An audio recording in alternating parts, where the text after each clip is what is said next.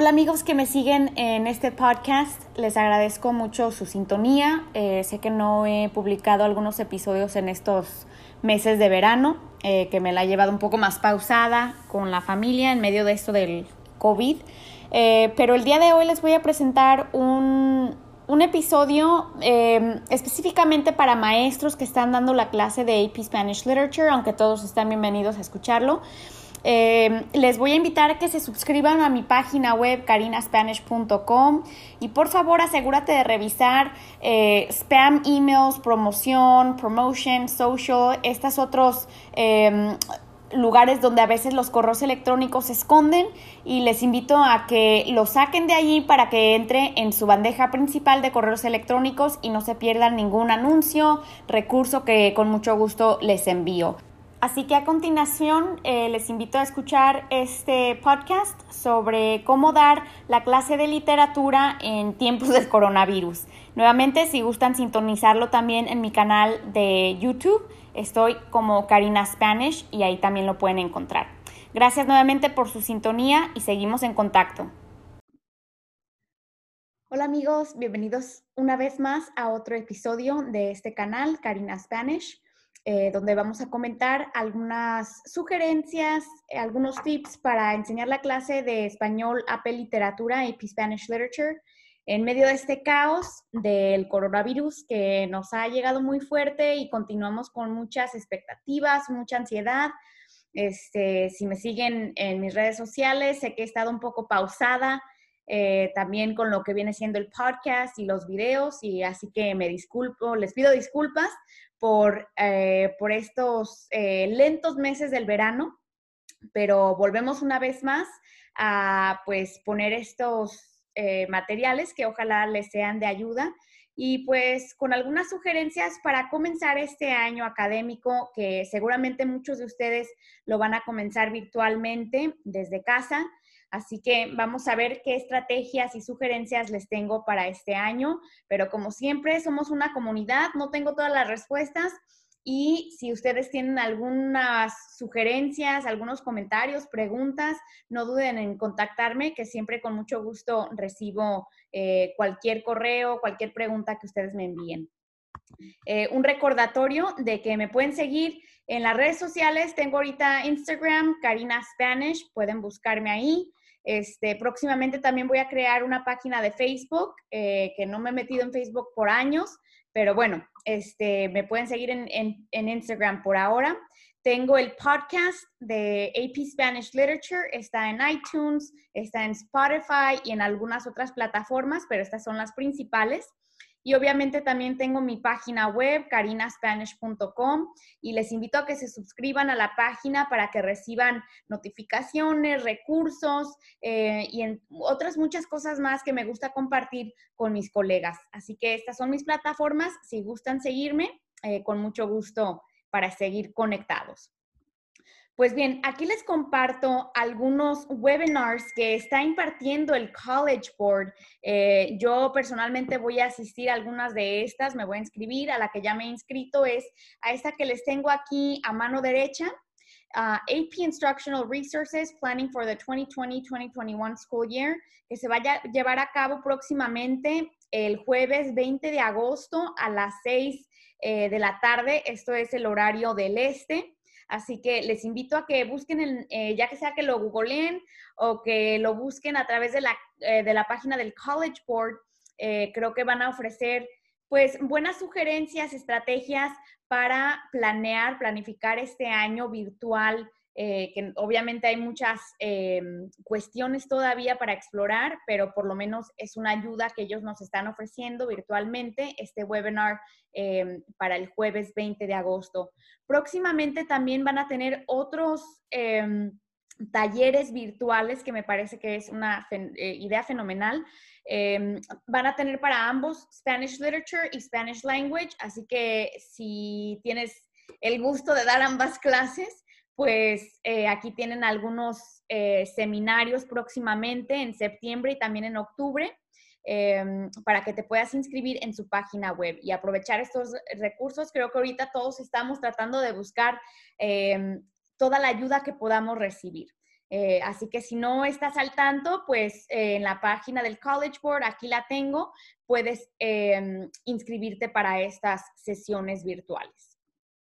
Muy bien, pues en términos de mis propias eh, recomendaciones que yo les estoy ofreciendo es que sigan el orden cronológico para las lecturas, las 38 lecturas, que aún obviamente no sabemos si todas se van a requerir para este año académico. Esa es una incógnita que aún no se resuelve, pero seguramente que nos van a dar algún tipo de instrucción. Em, así que yo les recomiendo seguir el orden cronológico, empezando con la unidad 1, que viene siendo la época medieval, etcétera. El College Board tiene ocho unidades. A mí me gusta dividirlas en un poquito más em, y eso lo pueden ver en mi página de Google Site, que más adelante les voy a mostrar. Pero anyway, eh, el orden cronológico eh, se me hace una forma para mí que me gusta la historia, eh, lo puedo explicar mejor, mostrar ciertos patrones históricos, mostrarles cómo España y también América Latina, eh, el rol que toman dentro de lo que viene siendo la historia mundial, que a los estudiantes, pues, algunos de ellos les gusta la historia o por lo menos están familiarizados gracias a la clase de historia, se pueden hacer esas conexiones.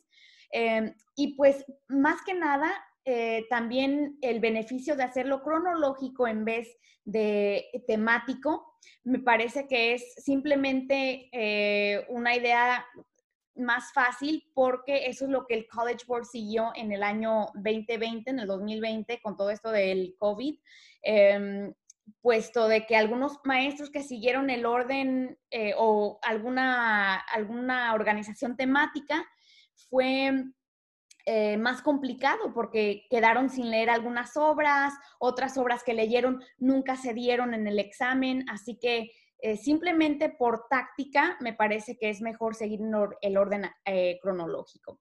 Otra sugerencia que les tengo es que tengan todo su material eh, de forma accesible virtualmente, ya sea por Google Classroom. Yo estoy enamorada de Google, todo lo tengo en Google, así que es una buena idea tener todo en Google Classroom, Google Site, compartirles algunos archivos a los estudiantes, em, mandarles un Google Drive. También existe esto del Bitmoji Slide, que se está poniendo muy de moda ahorita para poner eh, todos los materiales en un solo sitio, ¿no? Obviamente también las escuelas tienen ya algunas plataformas que van a estar implementando, como Schoology, que no, yo personalmente no, no estamos utilizando en mi escuela, pero bueno, em, con que tengas tu material de forma electrónica para que los estudiantes, ya sea que lo hagan por computadora, que lo puedan imprimir en clase, pero que lo puedas compartir todo con ellos de forma virtual. Em, bien, les comentaba que tengo esta página que acabo de crear este verano, este fue mi proyecto de verano, se puede decir, em, y les voy a eh, reenviar por ahora aquí. Lo llamé así Public AP Spanish Literature Site. Eh, lo voy a poner también en mi página web, carinaspanish.com, para que lo puedan acceder desde esa página también. Y esto es como yo organizo eh, mis lecturas. Aquí tengo también mis otras plataformas para que me puedan seguir. Eh, pero esto es como yo lo divido, que es básicamente lo que tiene el College Board, pero lo organizo con tres unidades más, la época medieval. Si presionas aquí, te va a llevar a los textos. Eh, de la época medieval, algunos videos que yo, eh, uno que he grabado, otro que es algún recurso de, de, YouTube, lo cual me parece algo sumamente importante tener recursos audiovisuales para que los estudiantes puedan tener esa conexión. Entre más visual sea el material, mejor lo van a recordar. Así que les invito a que vean esto. Eh, la otra página, digo, perdón, sí, la otra página que tengo, eh, que tiene todas las unidades, la conquista, el siglo de oro. Entonces, creo que esto está en una sola en el College Board, pero yo lo he dividido para que, para mí, organizarme mejor y pues creo que los estudiantes también, mm, porque aunque es eh, cronológico, de alguna manera también tiene este tema, por ejemplo, de la conquista, del siglo de oro, el barroco. Y ya luego tengo el romanticismo, realismo, naturalismo, generación del 98, el modernismo, la vanguardia, poesía negra, el boom, literatura feminista chicana del siglo XX. Eh, y tengo algunos recursos adicionales que también pueden acceder aquí en esta página. Por ejemplo, tengo algunos videos que he hecho, eh, mis podcasts y también les comparto algunos documentos que están en Google Drive lo único que tienen que hacer es hacer su propia página. Esta, este documento de aquí que tengo les muestra los exámenes que han salido anteriormente y aquí un repaso de las obras, si gustan hacerlo poco a poco o hacia el final. Pues bien, eh, como les digo, esta es una página que tengo disponible para su uso, tanto para maestros como estudiantes. Con mucho gusto pueden eh, utilizarla. Muy bien. Em, otros, eh, otras sugerencias que les tengo em, es que usen muchos recursos audiovisuales, como les había comentado. Hay tanto material en YouTube para todas las obras, ya sea, por ejemplo, eh, un video, un documental, una narración auditiva, porque a los estudiantes muchas veces se les dificulta a leer para ellos mismos muchas veces pierden eh, lo, que van, lo que van leyendo porque se enfocan tanto en la pronunciación, en las palabras que van perdiendo noción de ya sea la historia o el argumento principal de la lectura. Así que es buena idea mostrarles audios o que los tengan eh, estos audios para escuchar en casa si quieren repasar o si se los asignan de tarea. Hay muchos memes graciosos en Google Images. Obviamente hay muchas imágenes relevantes, fotografías, em, arte visual que pueden conectarlo a muchas lecturas de forma para practicar el FRQ número dos, eh, o simplemente para conectarlos, como les digo, eh, son, todos creo que eh, ya en, en, esta época somos aprendices virtuales y somos aprendices visuales, y más nuestros estudiantes que siempre están bombardeados por tantas imágenes es la forma de retener información eh, más rápidamente. Entonces, si podemos ponerlos a practicar con muchas imágenes, creo que eso les va a ayudar a, hacer más memorable la lectura. Eh, y luego también otra recomendación que yo les doy es que hagan muchas conexiones personales.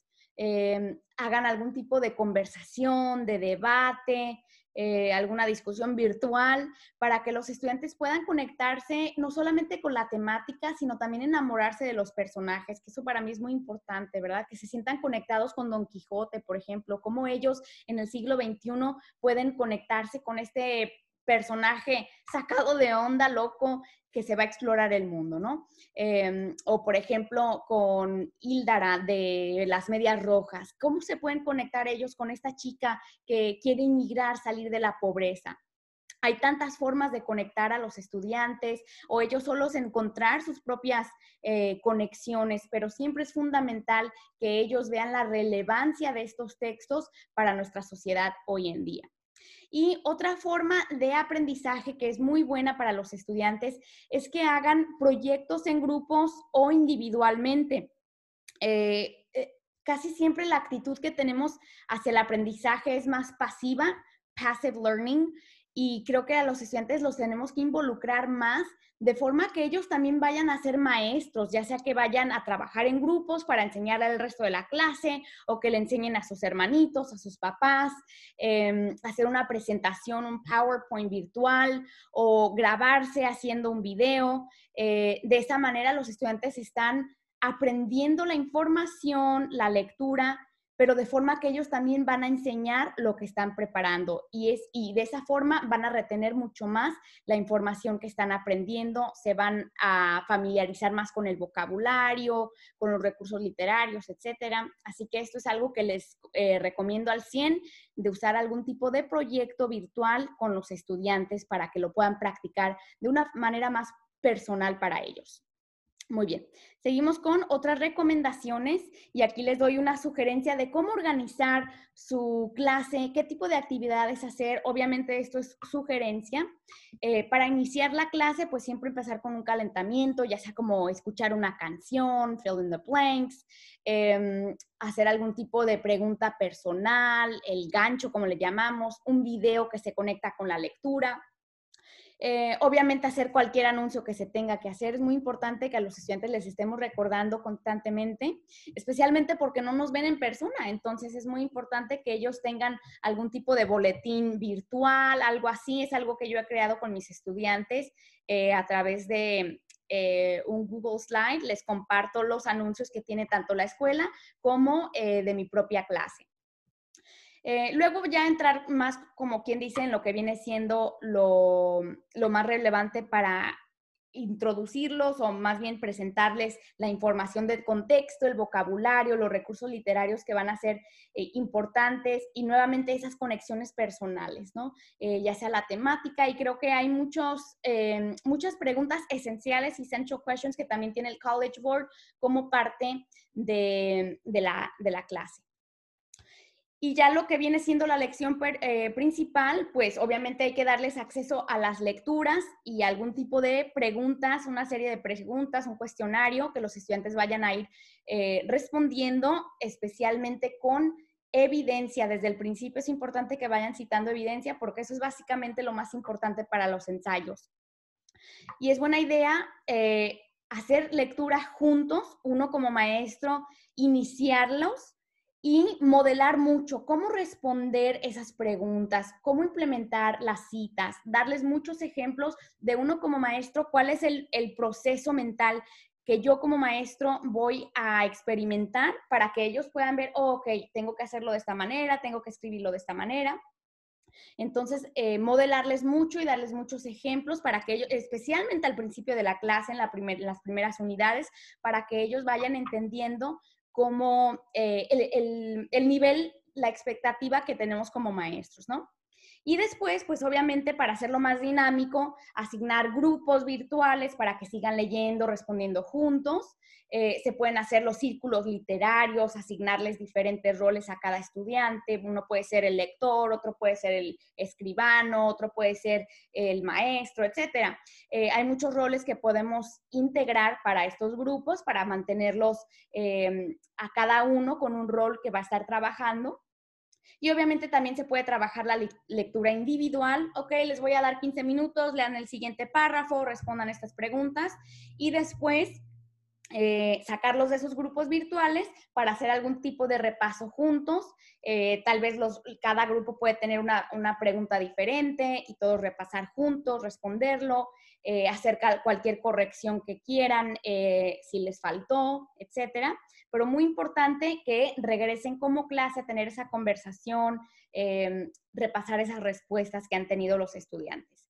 Y como conclusión, pues terminar con un FRQ, los estudiantes tal vez puedan hacer eh, algún tipo de preparación juntos, pueden colaborar en un Google Document, también puedes hacer yo estoy enamorada, como les digo, de Google, así que también en Google puedes hacer eh, un tipo de exit slip, algún tipo de prueba opción múltiple, hay tantas formas de engancharlos al final. Eh, también se puede hacer, por ejemplo, un juego de repaso con Kahoot o Quizlet. Eh, hay otras plataformas que pueden utilizar también. Eh, una prueba tradicional, como siempre, y asignarles tarea, porque es necesario que ellos también practiquen individualmente no solamente la lectura, sino también la escritura, ¿no? Y ya uno como maestro puede decidir cómo revisar esas tareas, ya sea individualmente, mandarles algún tipo de corrección, de comentario o repasarlo juntos el día siguiente como parte del inicio de la clase. Pues bien, eh, nuevamente este es eh, un ejemplo de cómo podemos organizarnos. Eh, obviamente ya en la práctica va a ser diferente y pues yo también estoy ansiosa de empezar este nuevo año académico y ver si me funcionan algunas de estas actividades que les listo aquí. Pero amigos, como siempre, si ustedes ya tienen algún ejemplo, eh, algún tipo de programa que les funciona, compártanlo conmigo, para que yo también los pueda diseminar a otros maestros. Y pues les agradezco cualquier comentario, eh, sugerencia, pregunta. Em, Nuevamente, eh, les invito a que se suscriban a mi página web, carinaspanish.com. Voy a tener una sesión virtual de repaso, colaboración como maestros. Eh, va a ser este viernes 14 de agosto de 4 a 5 de la tarde en, el tiempo del Pacífico, que yo estoy localizada en California. Aquí les tengo la información de la, junta, el enlace para Zoom, el meeting ID, el passcode, pero si te suscribes a mi página web carinaspanish.com, recibirás la información para que te puedas unir a nosotros este viernes 14 de agosto. Con mucho gusto vamos a comentar, colaborar como maestros. Eh, voy a presentar algunos de estos puntos, pero vamos a, a profundizar un poco más, dar algunos ejemplos específicos y, como siempre, tener preguntas y respuestas de la audiencia. Así que nuevamente les invito a que me sigan en mis plataformas, se suscriban, escuchen el podcast AP Spanish Literature y me sigan en Instagram en Karina Spanish em, como nombre de usuario. Muchas gracias por eh, sintonizar y escuchar este video. Les agradezco por todos sus comentarios tan lindos y seguimos en contacto hasta la victoria siempre, compañeros, ¿ok? Así que les deseo un año lleno de éxito y pues tranquilos con tantas cosas que eh, nos están llegando, nos están bombardeando. Muchos saludos y hasta luego.